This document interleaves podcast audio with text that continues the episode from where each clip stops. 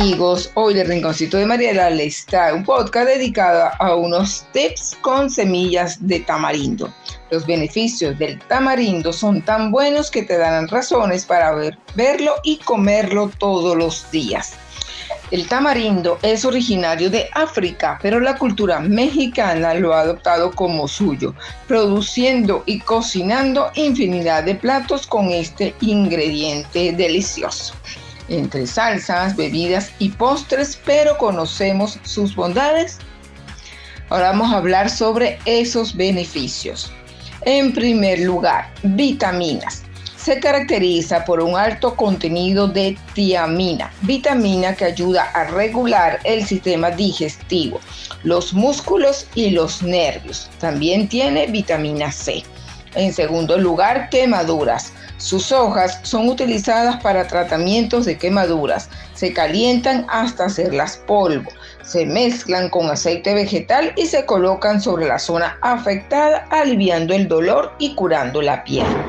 En tercer lugar, laxante. Si necesitas un laxante pero no quieres tomar pastillas, el tamarindo es tu mejor opción.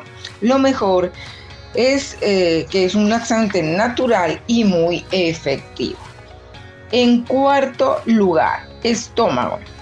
Es perfecto para tratar problemas del estómago como flatulencias. También ayuda a aumentar el apetito. En quinto lugar, dolores de articulaciones.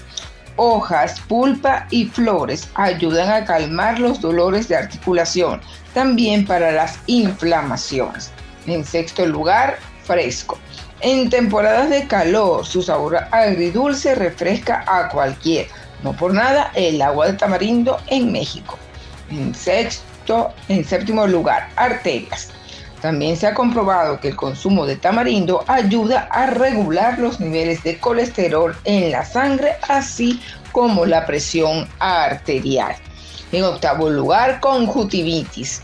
Algunas personas hacen un aceite especial con las semillas de tamarindo para tratar la sequedad de los ojos. En noveno lugar, fiebre. Tal vez tu mamá o tu abuelita conocen este remedio para calmar la fiebre.